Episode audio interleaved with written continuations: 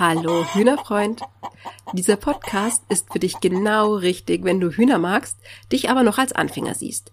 Egal, ob du jetzt noch davon träumst, eigene Hühner zu halten oder ob deine Hühner schon in deinen Garten eingezogen sind. Mein Name ist Melanie Rupprecht. Ich bin der Hühnercoach, dein Berater für alle Fragen um die Hühnerhaltung im Privatgarten. Bei mir wohnt seit über sieben Jahren eine bunt gemischte Schar Hühner ohne nennenswerte Probleme. Wie ich das geschafft habe? Indem ich meine Hühnerhaltung richtig gut vorbereitet habe und die Grundlagen einfach stimmen. Denn dazu gibt es mehr zu wissen, als du vielleicht denkst. In diesem Podcast zeige ich dir, wie du deine Hühner entspannt und sorgenfrei hältst. Ich beantworte in jeder Folge eine häufig gestellte Anfängerfrage zur Hühnerhaltung und du profitierst von meiner Erfahrung, von vielen praktischen, schnell umsetzbaren Tipps und Empfehlungen, damit du schnell Sicherheit gewinnst und die Zeit mit deinen Hühnern ganz einfach entspannt genießen kannst und deine Hühner ein artgerechtes und glückliches Leben führen. In dieser Folge erkläre ich dir den Unterschied zwischen Rassehennen und Legehennen bzw. Hybridhennen und warum ich meinen KundInnen davon immer abrate, sich Legehennen zu kaufen. Am Ende der Folge verrate ich dir dann auch noch ganz typische Namen für Legehennen und wie du einfach ein Bauchgefühl dafür bekommst, ob ein Anbieter wirklich Rassehühner oder Legehennen verkauft. Und Achtung, Achtung, als kleine Vorwarnung, diese Folge könnte polarisieren. Wenn du dich jetzt noch nicht so intensiv mit Hühnern beschäftigt hast, dann fragst du dich jetzt vermutlich erstmal, Legehennen, Rassehennen, hä? Gibt es da irgendeinen Unterschied? Sind nicht automatisch alle legenden Hennen Legehennen? So als Aufklärung nur kurz. Ich bezeichne hier mit Legehennen genau die Hennen, die eben von großen Konzernen speziell dafür gezüchtet worden sind, Eier in immens großen Mengen zu legen. Also ich spreche davon über 300 Eiern oder noch mehr in der ersten Legesaison der Henne, weil so viele Eier braucht man als Privathalter kaum, wenn ich jetzt mal ehrlich bin. Auf diesen großen Höfen, wo die Legehennen dann eben gewerblich gehalten werden, ist es dann zum Beispiel auch so, dass die Hennen ähm, nach ihrer ersten Legesaison dann eben als Suppenhuhn entsorgt werden, weil es für die Betriebe einfach ja wirtschaftlich nicht rentabel ist, die Hennen mausern und in eine zweite Legesaison gehen zu lassen. Weil in der Mauser, falls ihr das noch nicht wisst, da legen die Hennen nämlich einfach keine Eier. Manchmal werden solche ausgedienten Legehennen dann auch gerettet und da möchte ich an dieser Stelle dann eben auch gleich einen Disclaimer loswerden, damit ich dann im Nachhinein nicht wieder irgendwelche bösen E-Mails von Hühnerretterinnen bekomme. Und zwar mein Ziel dieser Folge ist es vor allem aufzuklären. Ich möchte nicht, wenn du eine ausgediente Legehenne von Rettet das Huhn gerettet hast, dass du jetzt wegen dieser Folge dann eben ein schlechtes Gefühl bekommst. Das will ich wirklich nicht. Weil wenn du schon eine Legehenne gerettet hast, dann weißt du einfach ganz genau, was für arme Seelen diese ähm, in Anführungszeichen ausgedienten Legehennen sind und wie viel Liebe und Hingabe ähm, du diesen Hennen geben musst und wie viele Tierarztbesuche es einfach braucht, um sie dann eben wieder aufzupäppeln und ihnen dann eben wieder ein gutes Leben zu ermöglichen ermöglichen. Ich möchte in dieser Folge vor allem angehenden Hühnerhaltern dann eben bewusst machen, dass es einen einfach, dass es einfach einen Unterschied zwischen Rassehennen und Legehennen oder auch Legehybriden, wie sie manchmal genannt werden, gibt. Weil das ist nämlich den allermeisten Hühneranfängern einfach nicht bewusst und dafür möchte ich sensibilisieren mit dieser Folge.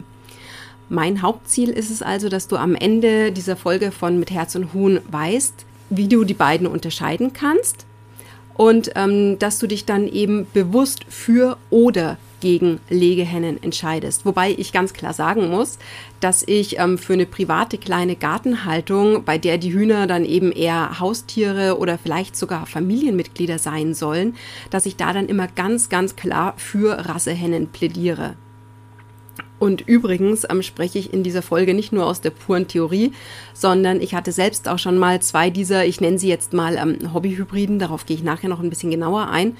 Und das heißt, ich habe die Probleme mit diesen Hennen einfach am eigenen Leib beziehungsweise in der eigenen Hühnerhaltung erfahren müssen.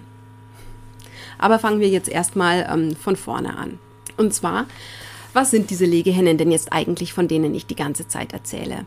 Und zwar ähm, kennst du bestimmt diese braunen Hühner, die immer auf den Packungen von den glücklichen Freilandhühnern abgebildet sind. Und der Name dieser Hühner ist Lohmann Braun. Und sie sind eigentlich der Inbegriff der Legehenne. Aber inzwischen gibt es auch einen sehr breiten Fächer an ähm, ja, bunten Hobbyhybriden sozusagen, die eben vor allem die Hobbyhalter ansprechen sollen, die eben gerne ähm, eine Mischung bunter Hühner in ihrem Garten halten möchten, die möglichst dann eben auch noch vielleicht bunte Eier legen sollen. Und gegen bunte Hühner mit bunten Eiern habe ich übrigens auch überhaupt nichts einzuwenden, weil ich mag das nämlich auch sehr gerne aber ich erfülle mir diesen Wunsch dann eben mit Rasse beziehungsweise mit Sodahühnchen. Und wenn du jetzt nicht weißt, was ein Sodahühnchen ist, das ist einfach nur ähm, ein Huhn, das aus verschiedenen Rassen zusammengemixt ist. Also das ist ein Hühnchen, das halt einfach so da ist. Manchmal werden die auch Waldwiesenhühner genannt oder so. Aber zurück zum Thema. Legehennen werden, wie ich es ja schon ähm, gesagt hatte, von großen Konzernen speziell dafür gezüchtet, um eben eine immens hohe Legeleistung zu erzielen. Und Achtung, jetzt kommt ähm, ziemlich tiefgehendes Hühnerwissen, was wahrscheinlich die meisten nicht so parat haben. Und zwar, um eine sehr hohe Legeleistung zu erreichen, werden erbfeste Rassen von richtigen Hühnerrassen, wie zum Beispiel dem New Hampshire Huhn, miteinander verpaart. Dann kommt der sogenannte Heterosis-Effekt zum Tragen. Der besagt nämlich, dass die Kindergeneration, die wird dann auch im Fachjargon oft F1 genannt, dass diese Kindergeneration dann eben die positivsten Eigenschaften dieser beiden Rassen in sich trägt, die miteinander verpaart worden sind. Zum Beispiel, dass sie eben ähm, besonders große oder vielleicht auch besonders viele Eier legen. Und dann werden diese verschiedenen Kindergenerationen nochmal unter sich verpaart, um diesen Heterosis-Effekt dann eben auf die Spitze zu treiben und Hühner zu erhalten, die dann in ihrer ersten Legesaison praktisch dann täglich Eier von über 65 Gramm Gewicht legen zum Beispiel was für die Hennen aber eine wirklich extrem große körperliche Belastung darstellt, weil ein Ei entstehen zu lassen, ist eine ganz schöne Großleistung von jeder einzelnen Henne. Aber dazu möchte ich jetzt hier nicht tiefer ähm, reingehen, weil das einfach zu viel wäre. Vielleicht kann ich, wenn es euch interessiert, hier mal eine eigene Folge dazu machen. Und dann machen wir jetzt nochmal mit dem Hintergrundwissen weiter, damit ähm, du dann nachher meiner Argumentation besser einfach ähm, nachfolgen kannst. Und zwar eine normale Henne frisst am Tag ungefähr 130 Gramm Futter. Und das muss wirklich alles enthalten, was sie für ihren Lebenserhalt oder Lebensunterhalt braucht. Das heißt, das Futter muss sowieso schon optimal zusammengestellt sein. Aber wenn eine, wenn eine Henne Eier legt, dann verbraucht sie einfach mehr Ressourcen, als sie mit dem Futter aufnehmen kann. Und diese Differenz zwischen dem Haben und dem Soll begleicht eine Henne, indem sie ähm, die Ressourcen aus ihrem eigenen Körper verwendet. Das könnt ihr dann zum Beispiel ähm, daran erkennen, dass bei legenden Hennen die Beine im Laufe der Legesaison immer, he immer heller werden. Besonders gut kann man das zum Beispiel bei ähm, Hennen mit gelben Ständern, also mit gelben Beinen erkennen. Die werden dann eben immer heller am Ende der, Le der Legesaison. Und für eine Henne, für eine Rassehenne, die sagen wir jetzt mal im Schnitt vier Eier in der Woche legt, dazu dann eben im Herbst noch mausert und eine Winterpause einlegt, ist es überhaupt gar kein Problem, das Eierlegen. Weil sie hat nämlich einfach genügend Zeit, ihre Ressourcen dann eben wieder aufzufüllen. Ein Hybridhuhn das dagegen oder eine Legehenne hat diese Möglichkeiten praktisch einfach nicht, da es eben fast jeden Tag ein Ei legt. Und jetzt kommt das, was ich persönlich als moralisch oder vielleicht auch ethisch sehr fragwürdig finde. Legehennen legen also, bis sie körperlich praktisch völlig am Ende sind und keine eigenen Ressourcen mehr haben. Und wenn du mal ein ähm, Bild von so einer ähm, geretteten Legehenne gesehen hast, dann siehst du auch, was für total arme Hascherl das einfach nur noch sind. Und lass mich jetzt dann hier auch nochmal ganz klar darstellen, die Legehennen, die haben auch einfach keine andere Chance, als so viel zu legen, weil sie eben, wie ich ja schon erzählt habe, genetisch einfach so darauf gezüchtet worden sind. Und man kann die Legeleistung dieser Legehennen auch nicht über die Fütterung drosseln, in Anführungszeichen. Weil gibt man den Legehennen nicht das, was sie so dringend benötigen, legen sie schlicht und einfach auf Kosten ihres eigenen Körpers und auf Kosten ihrer eigenen Gesundheit trotzdem weiter. Weil sie, wie gesagt, genetisch darauf programmiert sind, so viel zu legen. Und sie können einfach nicht weniger legen, nur weil das Futter dann nicht passt. Und wenn die, Hen wenn die Legehennen dann anfangen, weniger zu legen, dann ist das eigentlich nur ein Zeichen, dass ihre körpereigenen Ressourcen dann völlig erschöpft sind und dann kann man dann auf die ersten Probleme eigentlich auch schon warten. Ein weiteres Problem, das viele Legehennen haben, ist folgendes. Und zwar durch das viele und kontinuierliche Legen hat ihr Legedarm auch keinerlei Chancen, sich zu erholen. Rassehennen, habe ich ja gerade schon erzählt, gehen, gehen eben einmal im Jahr in die Mause und viele legen danach eben auch nochmal eine Winterpause ein. Und in dieser Zeit ähm, können sie nicht nur ihre körpereigenen ähm, Ressourcen eben wieder auffüllen, sondern der Legedarm bildet sich in dieser Zeit auch zurück und erholt sich ein bisschen oder erholt sich in dieser Zeit. Das kannst du zum Beispiel ähm, daran erkennen, dass die Hennen in der Legepause oft einen ähm, deutlich blasseren und kleineren Kamm haben als, als in der Zeit, wo sie legen oder dass sie eben auch zum Beispiel im Gesicht deutlich blasser sind. Das heißt dann nicht, dass sie ähm, krank sind, sondern das heißt dann eben einfach nur, dass sie jetzt gerade so ein bisschen ähm, in der Legepause sind. Legehennen haben diese Chance einfach nicht, weil ihre erste Legesaison dauert oft auch einfach sehr, sehr lange. Um, ja, und um es jetzt mal ganz plakativ zu sagen, Legehennen überanspruchen ihren Legedarm und beuten sich selbst beim Eierlegen komplett aus, weil sie eben durch das konstante und kontinuierliche Legen einfach keine Chance haben, sich zu erholen. Und deshalb sind die Probleme am Ende der ersten Legesaison eben schon fast vorprogrammiert. Und meist beginnt es dann eben zum Beispiel mit Windeiern, weil eben einfach das Kalzium fehlt, weil im Körper der Henne eben kein Kalzium mehr da ist und sie das auch über das Futter nicht genügend aufnehmen kann. Und das endet dann eben meistens mit Legedarmentzündungen zum Beispiel und oder Legedarmvorfällen. Und glaubt mir, ich weiß leider wirklich, wovon ich spreche, weil ich hatte nämlich selbst mal zwei schwarze Bovaren, die ja ähm, auch Hobbyhybriden sind. An die bin ich eben ja Umstände halber gekommen. Und die eine Henne, und jetzt hört gut zu, die eine Henne, die hat von Oktober 2018 bis Mai 2020 durchgelegt. Und in dieser Zeit hat sie über 520 Eier gelegt.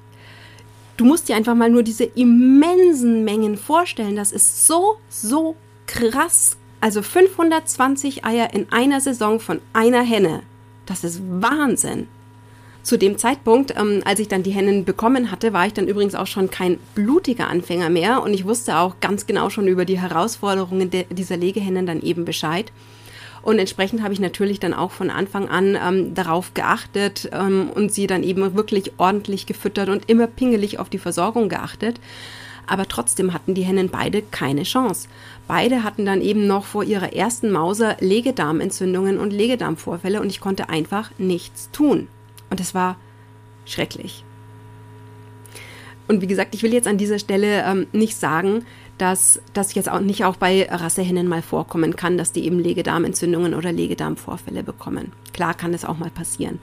Aber ähm, Legehennen sind am Ende ihrer ersten Saison einfach schon wirklich sehr für Legeprobleme empfänglich, aufgrund der Sachen, die ich euch eben gerade ähm, erzählt habe. Aber ein weiterer Punkt, warum sie dann eben so empfänglich dafür sind, ist, weil die Legehennen auch einfach wahnsinnig große Eier legen, was dann eben auch nochmal extra anstrengend ist. Meine Bovarhennen hatten zum Beispiel eine durchschnittliche Eiergröße von 70 bis 75 Gramm, was wirklich unfassbar groß ist. Ich sag jetzt mal, die meisten Rassehennen legen Eier so im Schnitt von 55 Gramm. Also, dass ihr einfach mal so einen Vergleich habt. Und wer mich schon ein bisschen kennt, ähm, der weiß, dass Teil meiner Vision es ist, dass Hühner einfach ein artgerechtes und glückliches Leben führen können. Und dazu gehört natürlich auch ihre Haltung, worauf ich ja auch immer wieder eingehe, aber eben auch, und das ist mir jetzt ganz wichtig, dass sie einfach die körperlichen Voraussetzungen dazu haben, um eben ein artgerechtes und glückliches Leben zu führen. Und Hochleistungshybriden werden das einfach nur in den allerwenigsten Fällen haben. Und ich finde, ähm, wenn man als Privathalter Hühner halten möchte, dann ja, möchten wir diese doch vielleicht schon eher als Haustiere sehen oder als ähm, Familienmitglieder oder als Freunde für die Kinder vielleicht sogar auch. Und dann sollte man auch schon durchaus Wert darauf legen, dass die Hühner dann eben ein schönes und langes und gesundes Leben führen können und keinen Körper haben, der ihnen selbst eben zum Feind wird. Und was dann eben auch noch zu beachten ist, wenn ihr diese Hobbyhybridzüchtungen kauft, dann unterstützt ihr eben diese ganzen großen Geflügelkonzerne, die diese eben erzüchten. Wenn ihr dagegen aber zum Beispiel bei kleineren Züchtern kauft, dann unterstützt ihr zum einen natürlich die Liebhaberzucht, aber zum zweiten dann auch noch den Erhalt der Rassevielfalt. Weil was ganz viele nicht wissen, es gibt auch sehr viele Hühnerrassen, die zum Beispiel auf der roten Liste stehen und die damit dann ähm, akut vom Aussterben bedroht sind. Und deswegen eben mein von Herzen kommender Appell an dich, wenn du Hobbyhalter bist und deine Hühner eben eher als Familienmitglieder siehst, mit denen du eben ein paar gemeinsame Jahre verbringen willst, bitte kauf dir keine Legehennen vom Geflügelwagen oder vom großen Geflügelhof. Und ich weiß, dass es gerade am Anfang unfassbar schwer und verwirrend ist mit diesen ganzen vielen verschiedenen Hühnerrassen. Und dann kommt noch dazu, dass diese Hobbyhybriden ja auch noch ähm, oft wie Hühnerrassen heißen. Und deswegen will ich dir hier eben ein paar Namen jetzt nochmal nennen, hinter denen sich eben auch immer diese Legehennen verstecken. Das wäre dann zum ersten Mal Lohmann Braun, die habe ich ja schon genannt. Dann gibt es aber auch noch ähm, Königsberger oder Bovan, Sandy und Blausperber. Die haben noch eigene Namen. Dann gibt es zum Beispiel auch noch ähm, Grünleger und Mooshühner. Das müssen jetzt nicht unbedingt Legehennen sein, aber das sind auch keine richtigen Rassebezeichnungen, sondern die Namen ähm, stehen dann eben eher für eine Beschreibung der Eierfarbe, die die Hühner legen. Eben grüne Eier oder eben ja ähm, olivfarbene Eier im Falle von den Mooshühnern. Richtig fies wird es dann aber zum Beispiel bei ähm, Sussex-Hybriden oder Italiener-Hybriden oder Maran Plus-Hybriden, weil die gibt es ja dann eben auch noch als Rassezucht-Variante. Und da müsst ihr einfach, da macht dann oft ähm, auch der, der Name so einen kleinen Unterschied, wie zum Beispiel bei Maran Plus, das sind die Hybriden und Marans mit einem S am Ende sind dann die Rassetiere. Aber anyway, wenn ihr eben eine dieser Rassen halten wollt, dann sucht euch bitte auf jeden Fall einen vertrauenswürdigen Züchter und kauft dort, damit ihr eben auf jeden Fall Rassetiere bekommt. Und so als kleiner Tipp von mir noch am Rande eben, misstrauisch, ob es sich wirklich um Rassetiere handelt, würde ich immer dann werden, wenn ganz viele bunte Rassen gemischt auf einem Hof herumlaufen und ihr keine Elterntiere sehen könnt weil Züchter sind nämlich im Normalfall immer sehr, sehr stolz auf ihre Zucht und das zu Recht und auch nicht wenige stecken da all ihr Herzblut rein. Und deswegen werden euch eben die meisten richtigen Rassezüchter auch alles über die Stammlinie ihrer Hühner und über deren Herkunft erzählen können und die meisten tun es auch einfach sehr gerne. Und dann, um am Ende nochmal alles zusammenzufassen. Erstens, es gibt einen Unterschied zwischen Rassehennen und Legehennen. Zweitens, Legehennen sind genetisch einfach darauf gezüchtet worden, immens hohe Legeleistungen zu erbringen und sie können auch einfach nicht anders. Drittens, das erfordert von ihnen einen sehr, sehr hohen körperlichen Tribut und am Ende der ersten Legesaison sind sie körperlich dann meistens komplett ausgelaugt. Viertens, wenn du eine junge Henne für deine Gartenhaltung kaufen möchtest, dann kauf doch bitte lieber eine Rassehenne von einem richtigen Züchter. Die kostet dann zwar ein bisschen mehr als die 10 bis 15 Euro pro Legehenne, aber dafür unterstützt du den Rasseerhalt und die Rassevielfalt einfach in der Hühnerwelt. Und wenn du dann fünftens dann eben Wert darauf legst, dass deine Hennen eben ein langes und gesundes Leben in deinem Garten führen können und sie für dich eher Haustiere als Nutztiere sind, dann ist die Entscheidung ähm, für Rassetiere dann eben die Wahl, die dir wahrscheinlich auch langfristig vermutlich weniger Herausforderungen bescheren wird. Und last but not least, und ich weiß schon, dass jetzt gleich wieder ein Riesenaufschrei kommen wird, weil ich spreche jetzt mal wieder Klartext, und zwar, wenn du vor allem dann Hühner halten willst, um eben besonders günstig an Eier zu kommen, vergiss es einfach. Weil eigene Hühner zu halten ist einfach immer teurer, als sich sogar Bio-Eier im Laden zu kaufen, selbst wenn du dir, ich sage jetzt mal, die günstigen und viel legenden Legehennen kaufst. Und wenn du diese Folge jetzt interessant und wertvoll fandest, dann teile sie gerne mit deinen hühnerverrückten Freunden oder Bekannten, weil je mehr Menschen ähm, diesen Podcast hören, desto mehr positiven Impact kann ich dann eben mit meinen Inhalten haben und desto mehr kann ich bewegen. Nein, desto mehr können wir gemeinsam bewegen. Gemeinsam können wir die Hühnerhaltung, also sprich in die richtige Richtung bewegen. Und deswegen, wie gesagt, teile meinen Podcast gern mit deinen Freunden und Bekannten und ich freue mich, wenn wir uns dann in der nächsten Folge von Mit Herz und Huhn wiederhören. Alles Liebe, eure Melanie.